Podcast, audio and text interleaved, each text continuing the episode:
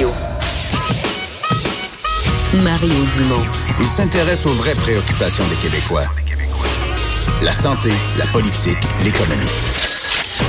Le retour de Mario Dumont. La politique, autrement dit. Grosse euh, journée pour euh, le ministre de l'Éducation. Son parti était en caucus. La CAQ était en caucus à Rivière-du-Loup. Mais c'est son dossier qui s'est retrouvé comme un des principaux dossiers au cœur du caucus, celui des commissions scolaires. Euh, Jean-François Roberge, bonjour. Bonjour, M. Dumont. Juste avant de commencer, je veux vous dire qu'effectivement, on revient de Rivière-du-Loup. C'est beau, hein? Là, là où il y a 25 ans, un jeune homme se faisait élire. Oui, oui, oui, ça fait 25 ans avant hier. Mais c'est beau quand même, là. Vous avez, vous avez, s'il y avait eu du soleil, vous avez eu le drôme le plus beau coucher de soleil au monde, là, quasiment.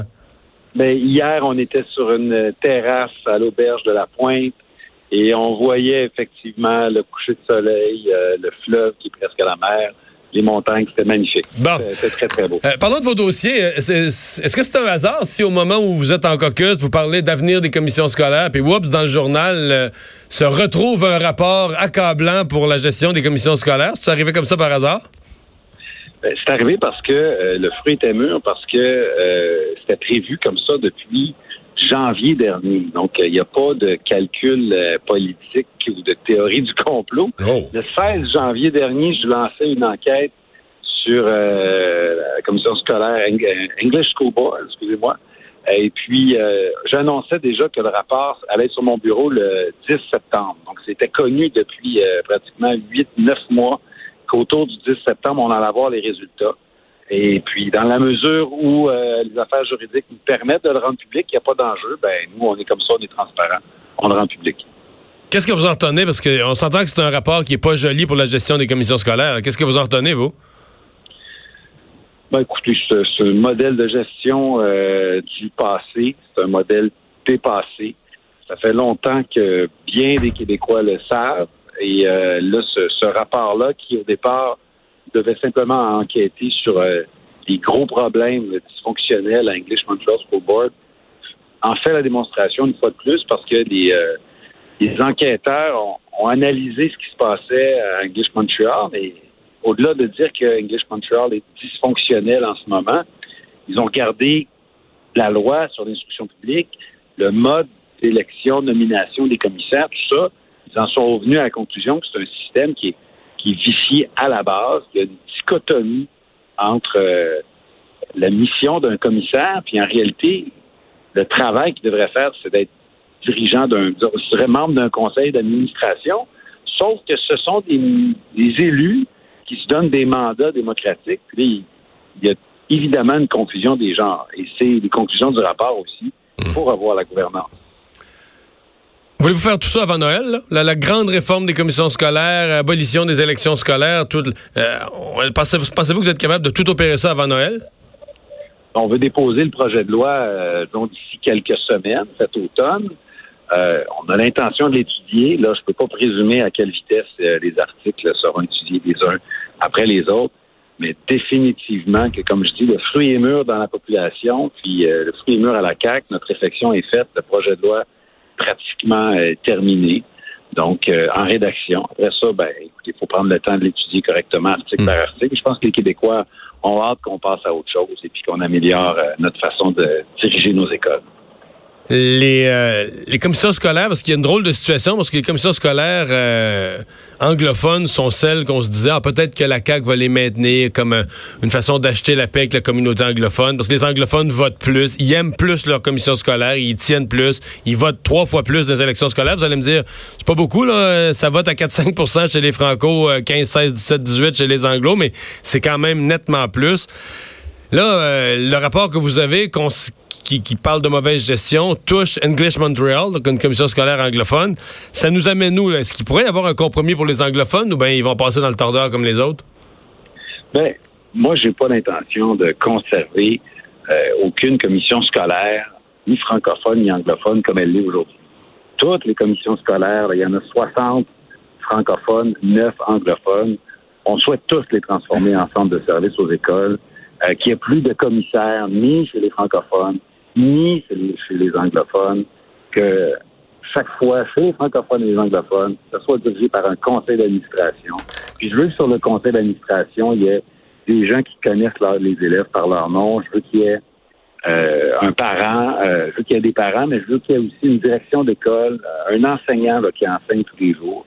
Si on veut faire ça de la même façon francophone, anglophone, on est prêt à regarder peut-être un petit compromis pour que les gens qui élisent ou qui nomment les, les parents sur le conseil d'administration, ben, peut-être qu'ils seraient plus nombreux à voter du côté anglophone que du côté francophone mais c'est peut-être la seule. OK, c'est vraiment un petit compromis, là. C'est le seul ajustement. Tout le monde devrait avoir une bonne gouvernance. Il n'y a pas de raison de priver les anglophones d'une amélioration de la gouvernance. Vous le voyez avec le rapport aujourd'hui. Le système n'est pas bon actuellement. On ne va pas maintenir là, les anglophones dans un système qui n'est pas efficace. L'opposition va vous dire, euh, c'est surtout, puis, puis d'autres, l'opposition politique, puis l'opposition dans la société va vous dire, il y a tellement de défis en éducation. On manque d'enseignants. Il y a la réussite scolaire. Il y a des problèmes. Les profs sont épuisés dans les classes.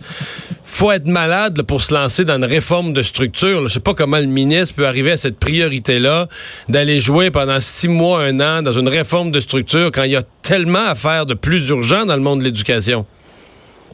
Ben, d'abord, c'est important euh, la prise de décision. C'est important euh, une bonne gouvernance. Parce que si on s'en occupe pas, là, il arrive ce qui arrive à English Montreal. C'est un budget de 350 millions. Puis en ce moment, là, il y a des problèmes euh, qu'on dit de, de, de malversation, problème d'octroi de, contrat. Euh, écoutez, dans, il y a un des rapports, un élément du rapport qui dit qu'il faut revoir la façon de gérer les cartes de crédit. On est à ce niveau-là. Donc, c'est important, la gouvernance. On ne peut pas penser qu'on va avoir un bon système s'il est mal gouverné. Ensuite, je vais vous dire qu'on peut faire bien des choses en même temps. Depuis moins d'un an, euh, en même temps qu'on préparait ce projet de loi sur la gouvernance, ben, on a euh, garanti de récréation à tous les jeunes du primaire. On a monté un programme de parascolaire gratuit pour toutes les écoles publiques au secondaire. Euh, on, est en train d'implanter un programme de maternelle 4 ans pour faire du dépistage.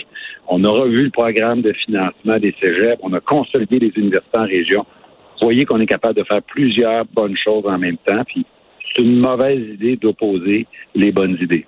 Mhm.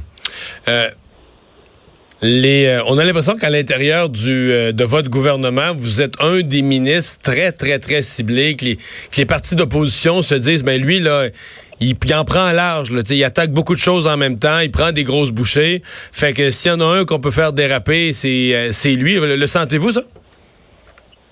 Ben, écoutez, on fait beaucoup de gestes en éducation parce que c'est la priorité du gouvernement, c'est la priorité du premier ministre. Donc, bien sûr qu'on a euh, implanté, comme je viens d'en faire une, liste partielle, même plus de choses que ce que je vous ai nommé encore. Je voudrais vous parler des écoles illégales, puis de, l'éducation à la maison, puis du gonflage de notes. Écoutez, on a posé beaucoup, beaucoup de gestes. Donc, c'est sûr que chaque fois qu'on prend une décision, ben, les oppositions s'opposent, les oppositions critiquent. Mais on travaille ni pour les groupes de pression, ni pour l'opposition. On travaille pour l'ensemble des Québécois. Alors, euh, on va laisser les gens, euh, les oppositions s'opposer. On va écouter les critiques constructives pour améliorer nos positions, nos politiques.